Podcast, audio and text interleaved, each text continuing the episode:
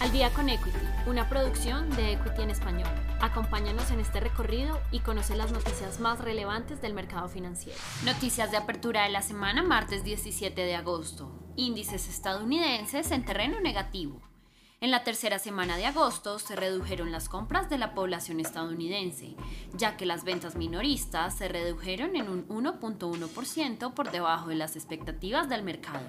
Siendo así, el Dow Jones cayó en alrededor de 300 puntos, reflejando una disminución del 0.85%. Además, el SP 500 está presentando caídas del 0.79% y asimismo el Nasdaq se encuentra en pérdidas de hasta 1.16%. Los resultados negativos de los índices estadounidenses son debidos al comportamiento desalentador de las ventas minoristas, ya que este indicador presenta la salud económica en general, debido a que los consumidores representan casi el 70% de toda la actividad de los Estados Unidos. Precio del petróleo presenta resultados mixtos. En la jornada del martes, los precios del petróleo con referencia a WTI presentaron resultados mixtos a inicios de la jornada, pero se encuentra oscilando entre los 67 dólares por barril, mientras que el precio del crudo con referencia a Brent se ubicó en los 69 dólares. Los resultados mixtos en el precio del petróleo fueron debido a los resultados de los datos industriales de los Estados Unidos. Según la Reserva Federal, la producción industrial se expandió en un 0.9% en julio, mayor a lo esperado en el mercado. Sin embargo, los nuevos máximos de contagios de casos de COVID-19 en cinco estados del país estadounidense y la preocupante demanda están disminuyendo las ganancias del crudo. Las acciones Birpax farmacéuticas se disparan.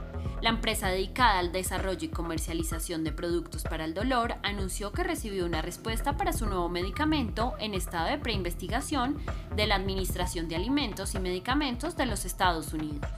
El aerosol de enmascaramiento molecular de alta densidad patentado tiene como objetivo principal ser usado como producto de barrera antiviral y limitar la transmisión de virus a otros. Birpax señaló que el apoyo es de gran paso para el continuo desarrollo de antivirales. Siendo así, el precio de las acciones de la empresa se incrementaron en 212.38% en la jornada de este martes. Plataforma criptográfica es hackeada por 600 millones. La plataforma de finanzas descentralizadas dedicadas a las transacciones de tokens de diferentes blockchains, Polynetwork, fue hackeada con un costo de 600 millones de dólares en tokens. Sin embargo, el astuto ladrón ha devuelto gran parte del atraco, pero está reteniendo alrededor de 200 millones. Poly Network ha ofrecido al hacker una recompensa de 500 millones de dólares si devuelve el dinero restante. Además, le está ofreciendo un puesto de trabajo como asesor de jefe de seguridad. Caídas de las acciones de Home Depot. La compañía dedicada a las mejoras para el hogar más grande de los Estados Unidos ha presentado caídas en el precio de sus acciones. Home Depot declaró ventas de hasta 41 mil millones de dólares en el segundo trimestre de 2021, superando las expectativas del mercado. Sin embargo, sus estimaciones de ventas en las mismas tiendas de los Estados Unidos han caído por primera vez en casi dos años, a medida que los consumidores se alejaron de sus proyectos impulsados por la pandemia.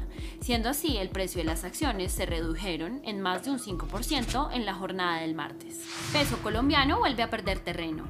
Este martes el peso colombiano comenzó la semana con contracciones frente al dólar estadounidense, donde las cotizaciones del dólar peso cerraron la semana sobre los 3.892 pesos. Este comportamiento se presentó como respuesta al repunte del dólar estadounidense en los mercados financieros. Se espera que a lo largo de la semana el par exótico se consolide en terreno alcista. ¿Qué esperar esta semana del mercado financiero? Hoy martes 17 de agosto se conocieron las ventas minoristas de los Estados Unidos junto con el discurso del presidente de la Reserva Federal y la decisión de la política monetaria por parte del Banco Central de Nueva Zelanda. El miércoles 18 de agosto se espera conocer el dato de inflación por parte del Reino Unido y el informe de inflación por parte de Canadá, y el día finalizará con la publicación del informe de empleabilidad de Australia. Si te gustó este episodio, no olvides seguirnos, compartir con tu red y escucharnos todos los lunes y viernes de apertura y cierre del mercado financiero. Esto fue Al Día con Equity. Nos escuchamos en el próximo episodio.